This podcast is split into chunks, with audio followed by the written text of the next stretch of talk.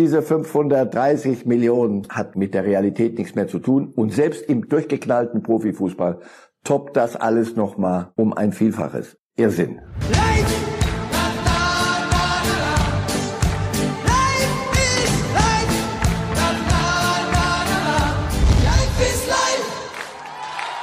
Zwei weltmeisterliche Beine hier in Berlin. Sami Kedira gestern am Sonntag 14 Uhr 50 Ortszeit bei Internist Klaus Neie zur Untersuchung. Tja, ein Weltmeister in Berlin, Corona-konform mit Maske. Das wird er am Wochenende schon am Freitag wahrscheinlich nicht mehr brauchen, wenn er denn gegen Bayern schon auflaufen darf. Und damit herzlich willkommen, Sami Kedira in Berlin. Sami Kedira wird die Rückrunde bei Hertha BSC spielen. Und herzlich willkommen natürlich auch in München. Mein lieber Herr Reif, ich grüße Sie. Guten Morgen. Hallo. Servus. Also wir hatten schon schlechtere Auftakte in eine Sendung, als über einen Weltmeister zu sprechen. Das werden wir tun. Wir haben eine pickepackevolle Sendung. Lionel Messi wird eine Rolle spielen. Ein alter Bekannter aus München, Thomas Müller. Wie gesagt, pickepackevoll. Aber deswegen lassen wir uns auch am besten direkt starten mit der Nachricht des Tages. Sami Kedira zurück in Berlin. Wir haben es gerade gesehen. Also das sah zumindest sehr fit aus. Was haben Sie gedacht, als Sie gestern die erste Meldung hörten, dass er hier in Berlin aufschlagen soll?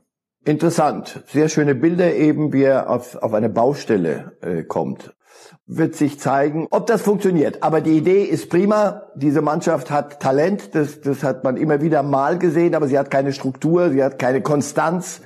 Das kann nicht einer allein machen. Aber er könnte der Initialzünder in, in Personam sein. Das ist ja ein ähnliches Problem. Dortmund äh, sucht ja auch diese, diese Konstanz und sucht diese Mentalitätsspieler. Kedira stand nie für äh, Hackespitze und das Ding dann 6, 26 Mal übers Köpfchen äh, rollen, sondern für Mentalität, für Stabilität im Mittelfeld. Er hat äh, diesen Toni Großens und anderen den Rücken auch freigehalten. Insofern. Seit 2014, seitdem er Weltmeister geworden ist, da hat er in der Saison nach dem WM-Titel 17 Spiele für Real gemacht, dann der Wechsel zu Juve. Eine schwierige Saison natürlich auch bei Kedira immer wieder verletzungsgeplagt. Dann zwei gute Saisons, dann nur noch 17 Spiele, 18 Spiele und 2021 null Spiele, null Minuten. Semi Kedira in dieser Saison. Mal ganz im Ernst, auch wenn er fit ist, ähm, aber Trimrad ist das eine, auf dem Platz die Wettkampfpraxis, die ist eine andere. Glauben Sie, dass jetzt äh, in, in, in so kurzer Zeit er überhaupt wieder dieses Wettkampflevel erreichen kann? Müssen Sie mir nur ganz kurz so kurze Zeit definieren. Also am Freitag spielt er nicht, sonst verstehe ich die Welt nicht. Natürlich braucht er einen, einen Spielrhythmus, eine Spielfitness, eine Wettkampffitness. Und natürlich, er ist äh, 33, Verletzungen erfahrungsgemäß, wenn sie denn auftreten, erstens treten sie gehäuft auf, ähm, weil man manche Sports dann doch nicht mehr so hinkriegt, es aber dennoch probiert und die Rekonvaleszenz dauert dann auch länger. Also das ist die große Frage hinter, hinter so einem Transfer. Aber von der Idee her, den hat ja äh, Real Madrid damals nicht geholt, weil ihn gerade langweilig war. Und Juventus Turin ist ja auch noch nicht gerade der Abstiegskandidat in Italien. Die haben ja schon einen, den einen oder anderen in ihren Reihen. Insofern, der konnte mal richtig was. Und Weltmeister wirst du auch nicht so zwischen zwei Friseurbesuchen Insofern, jetzt muss er auf das ihm mögliche Top-Level kommen und dann muss man sehen, ob das braucht er einen Trainer, der ihn entsprechend einsetzt. Die Mannschaft muss ihn akzeptieren. Es sind viele, viele Fragezeichen, aber es sind genauso viele, genauso viel Hoffnung wie, wie Zweifel, finde ich. Mehr Hoffnung als Zweifel. Ähm, wir können ein Fazit schon mal ziehen über den Vertrag. Ähm, nach unseren Informationen bis Saisonende rund zwei Millionen Gehalt. Ähm, wenn man sich anschaut, was Hertha in äh, den letzten Monaten äh, an Kohle verbrannt hat, ist das auf jeden Fall mal ein Safety, äh, Safety First Move. Ähnlicherweise wie bei Paul Dardai. Auch da fand ich den Vertrag, den Carsten Schmidt, der neue Hertha-Boss, und Arne Friedrich ausgehandelt haben, ähm, gar nicht unclever. 24 Punkte muss Dardai erreichen, damit der Vertrag sich verlängert, also leistungsorientiert und auch bei Sami Kedira zwei Millionen ablösefrei. Also selbst wenn das Projekt schiefgehen sollte, ist man da eigentlich auf der einigermaßen sicheren Seite, oder? Ja, und das zeigt mir, dass man ähm, in Berlin nicht durchdreht, sondern dass man jetzt so ein bisschen äh, Realität und Anspruch versucht in Einklang zu bringen. Es sind Corona-Zeiten, das, so zynisch das klingen mag, das erleichtert manche Vertragsgespräche, weil man sagt, du pass auf, wir können nicht in irgendwelche Glaskugeln und in irgendwelche ähm, Impfstoffzahlen reinschauen. Das, das, das ist geheimnisvoll in vielem. Deswegen lasst uns doch bitte auf vernünftige Frist eine vernünftige Vereinbarung machen und wenn es funktioniert, machen wir weiter und wenn nicht, nicht. Wie im richtigen Leben, komischerweise. Wir kommen ja nachher, glaube ich, noch zum Thema Messi. Also ja. der, der, Fußball kann doch nicht einfach so tun, als, als spiele man da Monopoly und äh, links um die Ecke läuft, läuft, dreht sich die Welt weiter. Also das klingt alles sehr vernünftig. Das klingt äh, sorgfältig umgegangen mit den Windhorst-Millionen und das klingt nach einem Plan. Und das alles zusammengenommen ist, wenn man über Hertha spricht, ja. Sensationell. super, super, super. Ähm, vielleicht wird der Hertha dann äh, seinetwegen dann doch äh, vom Big Shitty Club dann doch noch zum Big City Club. Äh, das ist ja das große Ziel. Eine letzte Frage zu Gedira. Stimmen Sie mir zu, dass ähm, für Sami es fast wichtiger sein wird, in der Kabine den mit Verlaub ähm, dann doch kleinen Sauhaufen hier in Berlin mal auf Spur zu bringen, als weniger auf dem Platz? Stimme ich Ihnen nicht zu. Nein, wenn das auf dem Platz nicht klappt, kann er das auch nicht in der Kabine ähm, in, in die Reihe kriegen. Man will von ihm beides. Aber dazu gehört auch Leistung auf dem Platz, eine Mannschaft führen, Mannschaft stabilisieren und dann intern mit gutem Recht das große Wort führen. Ähm, ja, es wird ihm zu wünschen sein, irgendwie auch der Härter, ähm, dass da zumindest mal einer auch intern da irgendwie auf dem Putz haut. Wir erinnern uns alle an das Kunja-Tattoo vor dem Spiel, sich auch noch neue Tattoos zu machen. Also da tut es ganz gut, wenn einer in der Kabine, glaube ich, mal erzählt, wie es geht. Möglicherweise kann Sami Kedira sich gleich auch einen weiteren Neuzugang ähm, holen. Wir sind beim Thema Transfer in Sport heute um 18 Uhr schließt das Transferfenster. Relativ ruhig war es bisher. Allerdings haben uns frische Bilder auch hier wieder aus Berlin erreicht. Es ist Nemanja Radonjic. Gut, jetzt muss ich zu meiner Schmach gestehen, also den hatte ich jetzt die letzten Jahre nicht unbedingt verfolgt. Er kommt von Olympique Marseille, ist ein Außenstürmer und soll Hertha vorne glücklich machen. Mein lieber Herr Reif, ein Kollege Radonjic, Hand aufs Herz, hatten Sie den auf dem Zettel? Sie dürfen auch sagen nein. Nein, nein, nein, nein, nein. Und das, wir reden über Hertha, die treten nicht bei Real oder Barcelona oder in Paris die Tür ein und sagen, Aber bei Juventus Turin haben sie es geschafft. Großen Namen. Mit Sami Khedira. Na, da haben sie es geschafft bei einem, der schon längst nicht mehr bei Juventus Turin war und der eigentlich auch ein bisschen von England geträumt hat, Khedira, wenn ich seine letzten Interviews gehört hatte. Ja. Aber alles gut. Nein, deswegen, man muss auf solche Namen gehen. Spieler, die bei einem Club entweder nicht glücklich sind oder aber der Club braucht Corona-Zeiten und Marseille braucht ein bisschen was. Äh, da läuft vieles äh, verkehrt im Moment, auch mit den eigenen Fans und so. Also so, da muss äh, Berlin muss nicht gleich ein Trüffel sein, aber so ein dicker Steinpilz wäre schon nicht schlecht, den man da entdeckt den andere übersehen haben. Und solche Namen sind es dann, von denen wir nicht sagen, oh ja, den habe ich schon, aber oh, mehrfach gesehen in Champions League Finals. Und Big Marseille habe ich einmal im Champions League Finale gesehen, das war glaube ich vor oh, mit Rudi Völler, lange her. Also insofern nein, mit Rudi ja. Also deswegen gucken, Sie werden sich was dabei gedacht haben, Sie werden ihn gescoutet haben. Vielleicht überrascht er uns. Und dann haben wir ihn ganz dick auf dem Zettel. Wird ja spannend zu sein, dann, ob Arne Friedrich sich als Trüffelschwein präsentieren kann. Äh Radonjic könnte dann so einer sein, wenn er denn einschlägt. Was auf jeden Fall Fakt ist, ähm, dadurch, dass Radonjic zu Hertha geht, hat sich ein Transfer dann endgültig erledigt, nämlich der äh, Kollege Milot Rasica von Werder Bremen. Bei dem scheint es so zu sein, dass nach der Sommerperiode, wo er auch schon auf dem, im Schaufenster von Werder stand, aber keinen Abnehmer gefunden hat, nun offensichtlich schon wieder nicht unter den Hammer geht. Ähm, das ist doch aber eigentlich ein wirklich geiler Kicker, wenn ich mal ehrlich sein darf. Wie kann das denn sein, dass der äh, keinen neuen Verein findet, obwohl ja eigentlich irgendwie alle Beteiligten wollen, dass er den Verein verlässt. Naja, also das ist eine Geschichte, die ist äh, für den Spieler selber nicht nicht gut, nicht gut. Da, so kann man keine keine Leistung dann bringen und das hat man ja gemerkt. Er sollte ja äh, vor der letzten Saison war eigentlich alles klar mit Bayer Leverkusen. Und dann haben die das äh, bis 18 Uhr Transferschluss, wirklich 18 Uhr, nicht irgendwie ein Datum, sondern 18 Uhr nicht hingekriegt. Und das bedeutete, äh, er musste bleiben. Ein Spieler, der längst bei einem, der war schon auf dem Weg, der musste umdrehen auf der Autobahn.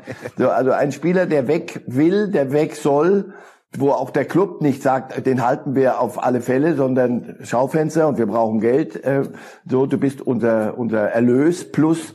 So, und das ging schief. Dann hat er sich verletzt, vor allem aber hatte ich den Eindruck auch mental und ist völlig ins Loch gefallen, nachvollziehbar. Hat sich so wieder ein bisschen raufgearbeitet So, jetzt kommt die nächste Nummer. Also jetzt Hertha, er will auch, Werder will ihn verkaufen, dann einigt man sich nicht finanziell. Wenn das einmal passiert, dann ist das so, ist das halt in, in, in diesem Geschäft, Fußballgeschäft. Aber jetzt, wenn das so eine Serie wird, also jetzt muss er wieder mit Stolz das Werder-Trikot tragen. Zum Glück küsst er nicht ständig die Raute dann auch noch. So schlau ist er. Also das ist eine, eine eigentlich traurige Geschichte. Für, für alle Seiten nicht gut. Er wird Werder nicht groß weiterhelfen. Werder braucht das Geld, alle wissen's. Und so wird das, wird ein Spieler mit eigentlich richtig einem Namen und mit, mit richtigem Potenzial liegt brach sozusagen. Er wirkt ein bisschen wie eine Einbahnstraße ohne Ausfahrt offensichtlich. Ähm, die galt es offensichtlich auch. Ja, in der Situation fühlte sich zumindest, Joshua Zirksee, das Bayern-Stürmertalent, das jetzt äh, nach Parma in die Serie A wechselt mit Kaufoption. Das heißt, wenn er da einschlägt, dann kann es sein, dass Joshua Zirksee ähm, ja, in München gar nicht mehr aufschlagen wird. Für mich total schade, total traurig. Ich finde, dass der wahnsinnig begeistert hat. Den hätte ich gerne irgendwo in der Bundesliga gesehen. Aber warum hat da keiner zugeschlagen? Warum muss der jetzt zum abschiedsgefährdeten äh, Club in die zu Parma Calcio in die Serie A wechseln? Ich mache mal die Frage noch ein bisschen breiter. Warum ist er denn bei Bayern nicht durchgestartet? Warum hat niemand ihn hingekriegt? Denn dass er was kann, das äh, haben wir mal gesehen kurz und dann äh, haben wir es auch immer wieder gehört. Aber es lag an der Mentalität und Einstellung, Talent reicht nicht.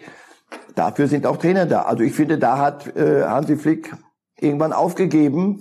Und das widerspricht eigentlich der Idee, die man bei Bayern ähm, sich neu auf die Fahne geschrieben hatte. Wir haben Lewandowski und wir haben einen Campus, für den wir teuer Geld ausgeben.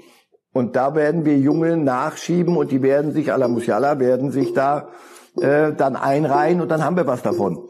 Hier ist es wieder mal schiefgegangen. Ich weiß nicht, ob äh, Salihamidzic das so gern gemacht hat, diesen äh, Abschied von CXC. Abschied. Abschied ist irgendwie auch ein Übergang und Sie hatten auch das Nachwuchsleistungszentrum München angesprochen. In Barcelona heißt das La Masia. Da kommt ein ganz spezieller Mann her, nämlich Lionel Messi, der dort als Jugendlicher ausgebildet wurde, dann eine Karriere gestartet hat, die sicherlich seinesgleichen sucht. Warum reden wir heute über Messi? Weil die Kollegen in Spanien gestern seinen Vertrag enthüllt haben, und zwar den, den er 2017 unterschrieben hat, seinen Verlängerungsvertrag. Ja, eine Summe, Herr Reif, wir können mal die Seite äh, aus dem Bildsport von heute sehen. Da wird es einem wirklich schummrig. Das geht kaum auf die gesamte Seite der Bild drauf. 555 Millionen, 237.000 und 600 und so viel Zeit sollte sein 19 Euro. Das ist das, was Lionel Messi verdient hätte können in diesen letzten vier Jahren. Er wird jetzt roundabout, weil sie die Champions League nicht immer gewonnen haben, auf 510 Millionen kommen. Ähm, bevor wir da einsteigen, einmal ganz kurz, als Sie das wirklich gestern gesehen haben, weil wir wussten immer, er verdient wahnsinnig viel, aber diese Zahlen waren uns auch neu. Hat Sie da genauso durchgeschüttelt, wie es mich durchgeschüttelt hat? Ja, obwohl ich mir geschworen habe, irgendwann mal mich nicht mehr da moralisch aufzumandeln über die Obszönitäten im, im Profifußball. Dann kam ja Corona und dann haben alle, aber auch wirklich alle, äh, ja, das äh, Porumposaun, das, das wird alles anders jetzt. Wir müssen auch mal ein bisschen wieder, wir müssen alle, wir, ja, ja, klar. Da hatte ich schon den Verdacht, pass auf, äh, das glaube ich, wenn ich sehe. Aber in der Dimension muss ich schon zugeben, ich habe hab immer gesagt, das Geld ist ja im Profifußball da. Also deswegen sich so aufmanteln, hört auf. Es gibt genug Sponsoren und die machen das nicht aus Langeweile, sondern weil sie sich was davon versprechen. Und die Nikes und Adidas, sie, sie holen sich ja das auch groß wieder zurück und Trikotverkauf und all dieses Zeug. Also das Geld ist ja irgendwo da im Kreislauf bei den Großen. Aber wenn selbst die dann äh, nicht mehr alle Tasse, also das ist ja Wahnsinn. Und wenn Sie heute hören, was, was Barcelona an Schulden hat, 1,6 Milliarden, glaube ich. Wahnsinn. Und wenn es 1,4 sind, ja. es, sind, es, es sind Monopoly-Zahlen. Und da leistest du dir das. Natürlich ist Messi ein ungewöhnlicher Spieler. Ich habe den Verdacht, dass ähm, das auch intern geleakt wurde aus äh, Clubkreisen. Das wäre nicht neu beim, beim FC Barcelona. stehen ja auch wieder ich bin überzeugt davon, dass Messi im Sommer äh, Barcelona verlassen wird. Und ich habe mir gestern Barcelona abends mal angeguckt gegen Athletic äh, Bilbao. Da hat er einen unfassbaren Freistoß wieder in den Winkel gezimmert. Das ist großartig. Aber ich beobachte dann auch so Kuman, den Trainer. Und ich sage Ihnen, wenn Sie mich fragen, man wird solche Krokodilstränen, also da wirst du das Gesicht nicht mehr sehen, solche Krokodilstränen wird man weinen in Barcelona, wenn Messi geht. Und dann am Ende werden sie sagen, so, Und jetzt können wir wieder versuchen, ein Club zu werden, der nicht ständig an irgendwelchen Abgründen entlang taumelt und mit all diesem Irrsinn gerade zehn Punkte mit einem Spiel mehr sogar, glaube ich, als äh, Atletico Madrid ja. auf Platz drei oder zwei oder was. Aber jedenfalls weit genug weg, um die Meisterschaft nicht zu gewinnen. Und man hat kürzlich gegen den ruhmreichen FC Bayern, glaube ich, auch nicht so hoch gewonnen, sondern in Lissabon ein historisches Debakel erlebt. Dieses 2 zu 8 plus diese 550, 30 Millionen, das alles hat mit, mit der Realität nichts mehr zu tun. Und selbst im Geistes, in vielen Stellen und manchen Dingen wirklich durchgeknallten Profifußball toppt das alles nochmal um ein Vielfaches. Ja? Wenn man sich's leisten kann, okay, Barcelona kann es sich nicht leisten. Insofern in, in jeder Hinsicht Irrsinn. Aber wollen wir mal schauen, lieber Herr Reif, was sich denn alles Lionel Messi leisten kann. Ich habe mir gestern Abend mal die Mühe gemacht. Ich hoffe, dass ich hatte nur einen Punkt im Abitur in Mathe, aber ich glaube, es hat dafür gereicht, um mal zu sehen, was er sich davon alles leisten kann. Also er könnte sich am jeden Tag entweder ein Bentley Continental oder ein Ferrari F8 leisten pro Tag. Schön fand ich auch, dass er sich äh, jede Woche eigentlich seine eigene Tatortfolge produzieren lassen kann denn die kostet so roundabout 1,4 Millionen. Also einen privaten Tatort. Äh, Walter Maria Straten könnte hier aus der Bild äh, Sportredaktion da das Drehbuch dann zu schreiben. Und ähm, natürlich keine Sendung ohne den HSV, aber auch irgendwie spektakulär. Im Monat könnte sich Lionel Messi den gesamten HSV-Kader leisten, inklusive Trainerstab und damit es sich besser im Garten spielen lässt, noch die zweite Mannschaft hinzu. Also da merkt man, finde ich, erstmal, wie, also wirklich pervers es fast schon ist. Obszön hatten Sie gesagt, auch das unterstreiche ich, dass ein Mensch tatsächlich so wahnsinnig viel Kohle abstauben kann. Irgendwie sprengt es alle, alle Rahmen. Deswegen will ich einmal ganz schnell mit Ihnen über das Thema, äh, was sich da anschließt, Salary Cap nochmal sprechen. Wir kennen das aus Amerika, wir wissen auch die Unterschiede, warum das in Amerika leichter ist, weil es keine Auf- und Abstiege gibt. Aber wenn man diese Summen sieht und ja auch merkt, dass ein Verein wie der FC Barcelona sich mit 1, schieß mich tot Milliarden äh, verschuldet, müssen wir darüber nicht ernsthaft uns Gedanken machen, dass das greifen muss? Mein Glückwunsch. Endlich sagt's mal einer. Und jetzt fahren Sie nach Katar, bitte freundlicherweise, und sagen den Kollegen, die sich Manchester City leisten und, und anderen Scheichtümern, die sich Paris Saint-Germain leisten, da fahren Sie bitte hin und sagen, Freunde, aber ihr verhaltet euch bitte brav, ihr, ihr zahlt nicht etwa Messi jetzt weiter. Messi wird weiterziehen nach Paris und sie werden zahlen. Insofern, ob so viel ist, weiß ich nicht. Wenn sich nicht alle einig sind, so wie wir beide uns jetzt, wird das nie funktionieren. Es wäre an der Zeit, aber wenn sie es nicht in, in, aus sich heraus hinkriegen, ist das eine wohlfeile Forderung, die ins Leere läuft. Wir wollen jetzt reden über Musiala und Thomas Müller. Jamal Musiala. Ähm, warum? Nämlich, wir haben ein Foto, wo wir sehen, dass der Bundestrainer am Wochenende im Stadion war. Das, was Bild lang gefordert hatte. Jetzt war er zweimal miteinander schon im Stadion und hat sich Jamal Musiala und Thomas Müller mal angeschaut. Bei dem einen, ähm, den kennt er schon etwas länger, Jamal Musiala offensichtlich nicht. Frage. Er hat sich danach ja mit der Mutter und Jamal Musiala getroffen, weil er ihn für den DFB holen will. Eine gute Entscheidung bei einem sensationellen jungen Kicker mit 17 Jahren. Wie groß sind denn die Chancen, mein lieber Herr Reif, dass die Überredungskunst von Joachim Löw da ausgereicht hat? Der Junge macht einen, macht einen klugen Eindruck, ist offenbar auch gut beraten. Und wenn ich höre, dass ihn seine Mutter abholt, nicht ganz so verkehrt. Also so war das bei mir mal früher in dem Alter. Aber es wird ums Sportliche gehen. Wenn äh, Löw ihm eine Perspektive aufzeigen kann, muss er, er wird entscheiden müssen zwischen England und, und äh, äh, Deutschland, wo die sportliche Perspektive für ihn, ihn größer ist. Und das ist völlig legitim. Also wir sollten ja nicht so tun, als der hat aber bitte bei Löw, wenn der schon fragt, muss der. Nein, nein, wenn, wenn in, in England die Dinge anders liegen und dort eine, eine jüngere Mannschaft aufgebaut wird und er dort einen Platz äh, versprochen bekommt, Talent hat er überbordend. Den, da, den, ich habe ja vorhin geredet über CXC. Also bei dem kann, können sich die Bayern Flick und Salihamidzic Kreuzchen dran machen. Das haben wir gut hingekriegt. Einen aus, den, aus, dem, aus dem Campus hochgezogen. Und auf den setzt auch Hansi Flick in, in Maßen, so gut es geht, wenn man so viele große Ziele hat. Das ist auch gut so, dass man ihn nicht sofort auf irgendwelche Podeste hebt.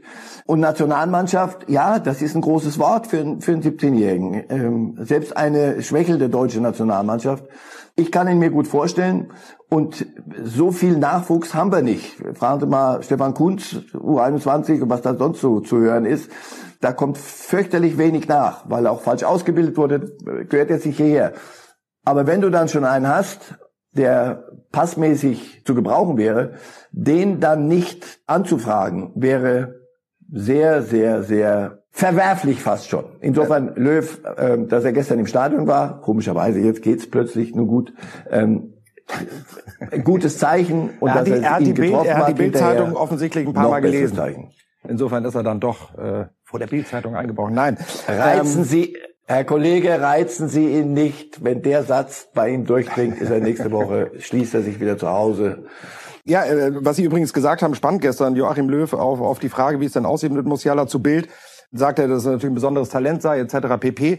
Aber sagt auch, es gibt ja in Deutschland nicht so viele Talente, die das Niveau mitbringen. Also das ist irgendwie auch ein Zeichen. Ähm, Hansi Flick hatten Sie auch angesprochen, dass er Musiala ja nun in der Tat auch fördert. Er kriegt äh, wirklich gute Spielzeit äh, bei den Bayern. Und was Hansi Flick selber zu äh, Jamal Musiala sagt, können wir einmal ganz kurz reinhören. Wir haben da noch nicht drüber gesprochen und habe es jetzt auch heute nur zur Kenntnis genommen, dass, äh, dass der Fall sein soll, dass er im März eingeladen wird. Grundsätzlich finde ich natürlich schon äh, immer gut, wenn wir junge Talente haben, die in Deutschland natürlich auch Fußball spielen. Und äh, aber es ist ganz alleine und ich glaube, das hat auch so der DFB immer so gemacht, dass es letztendlich die Entscheidung äh, des Spielers ist, wo er sich mehr äh, hingezogen fühlt. Das muss er ganz alleine entscheiden mit seiner Familie, äh, muss er mit, mit sich selbst ausmachen. Wenn er eine Frage hat, kann er das gerne machen, das weiß er. Und äh, deswegen muss man seine Entscheidung, je nachdem wie sie auch ausfällt, äh, dementsprechend respektieren. Also ähm, Hansi Flick ist da natürlich äh, relativ offen. Ähm, während Joachim Löw also gestern mit Jamal Musiala oder am Samstag mit Jamal Musiala und seiner Mutter gesprochen hat, kam es nach unseren Informationen nicht zu einem Face-to-Face-Treffen äh, mit Thomas Müller. Allerdings hatten wir Bild, äh, die Bildkollegen hatten ihn darauf angesprochen. Er meinte, das ist kein Thema. Gedankenstrich jetzt. Thomas Müller also zurück.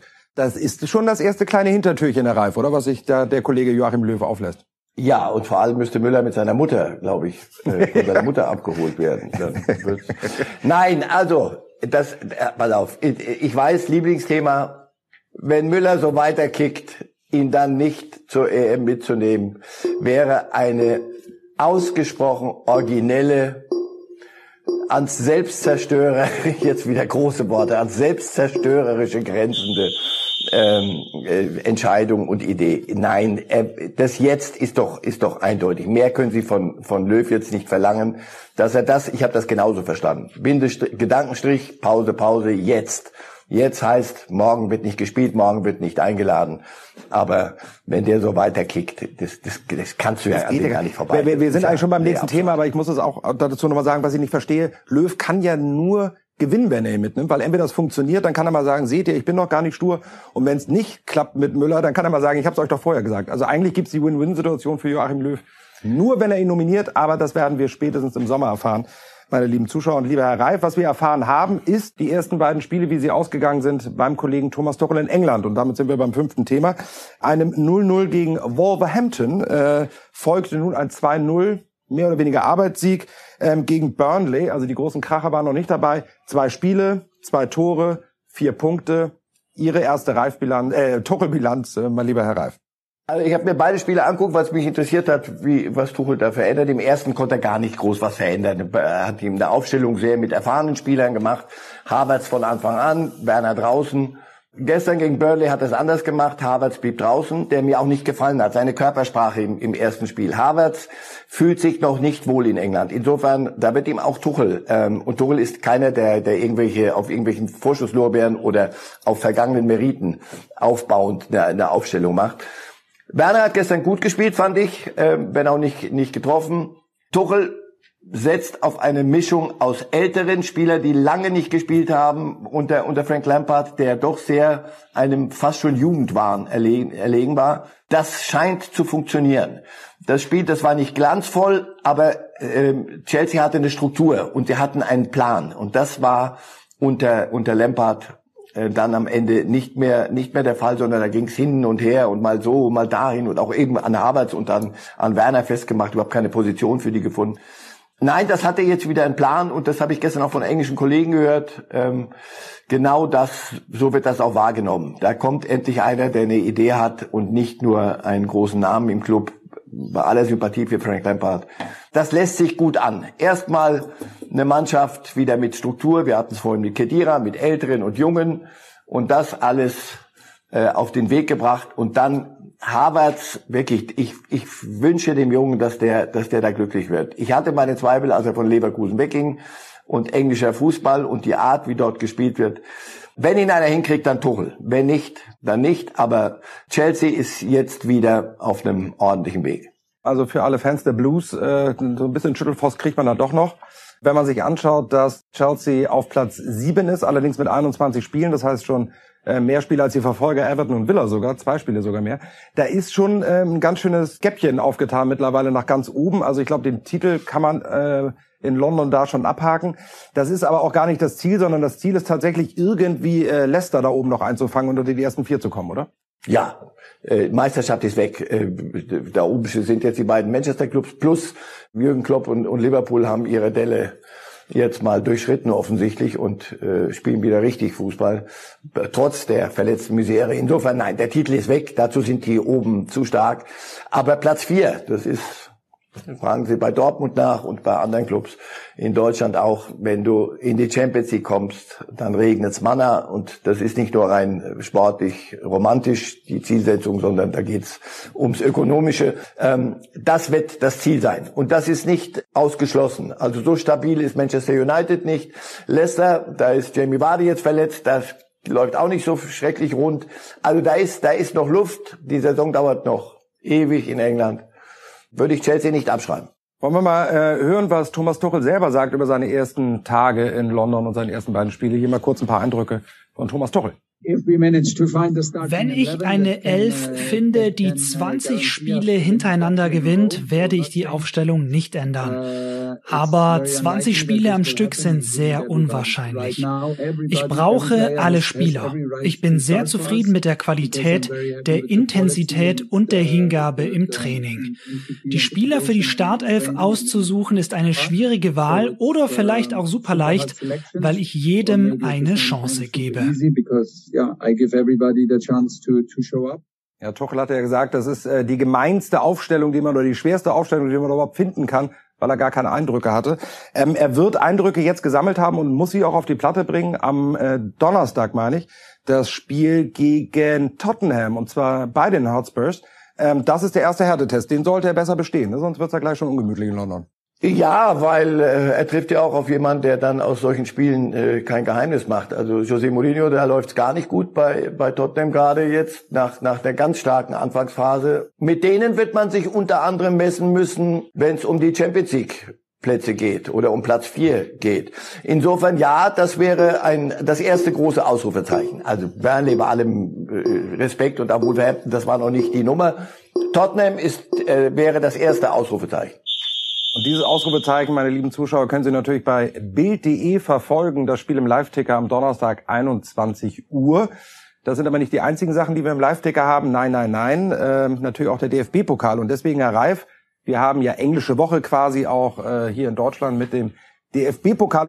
Lassen Sie uns einmal schnell durchgehen. Wir haben Dienstag und Mittwoch Spieltag und wirklich quick and dirty von Ihnen ähm, einfach nur die Ansage, wer sich durchsetzt. Wir takten auf am Dienstag 18.30 Essen gegen Leverkusen. Also äh, Leverkusen in Essen, nicht nicht lustig, aber ohne Zuschauer Leverkusen. Kiel kommt weiter, ähm, es sei denn, Sie denken jetzt schon, Sie seien schon weiter. So, Bremen führt, ja, führt gut. Bremen, mal gucken. Dortmund, Paderborn ist fast Nachbarschaft, aber Dortmund zu stark. Wolfsburg, Schalke, Wolfsburg hat einen Lauf. Leipzig, Bochum, ja, okay, gerade ein bisschen geschwächelt, aber Leipzig stark. Köln in Regensburg, da könnten wir einen Bundesligisten straucheln sehen. Und Stuttgart, Gladbach strauchelt sowieso einer. Also Stuttgart, wenn sie zu Hause, doch jetzt, können ja plötzlich zu Hause gewinnen. Eher Stuttgart. Der FC Bayern ja. spielt nicht mehr mit in dieser Saison im DFB-Pokal. Aber, mein lieber Herr Reif, Aha. und Sie wissen es besser äh, als jeder andere, die Bayern sind sehr wohl noch in einem Pokalwettbewerb drin, nämlich der Club-WM. Und diese Club-WM, meine lieben Zuschauer, sehen Sie übrigens auch mit Marcel Reif hier bei Bild free und kostenlos. Und dazu stimmen wir Sie jetzt gerne noch mal ein bisschen ein. Der FC Bayern auf der Jagd nach Titel Nummer 6. Nur der Gewinn der Club-WM fehlt für die perfekte Saison. Wir wollen unbedingt äh, diesen sechsten Titel gewinnen. 2013 hat es der Rekordmeister schon einmal vollbracht. Nach dem 2 0 Sieg gegen Raja Casablanca stemmten die Bayern in einer Saison insgesamt fünf Pokale in die Höhe. Jetzt können es sechs werden. Das gelang in Europa nur dem FC Barcelona 2009. Das wäre etwas Großes in der Geschichte des Fußballs. Zwei Spiele bis zum Triumph. Wir sind so nah dran. Bayern ist der Top-Favorit. Wir müssen top konzentriert sein. Am 8. Februar das Halbfinale, drei Tage später das Spiel um Platz 3 und das Finale. Alles live und kostenlos bei Bild mit dem Kommentatoren-Comeback von Marcel Reif in Deutschland. Die Bayern sind bereit und haben eine Mission. Clubweltmeister.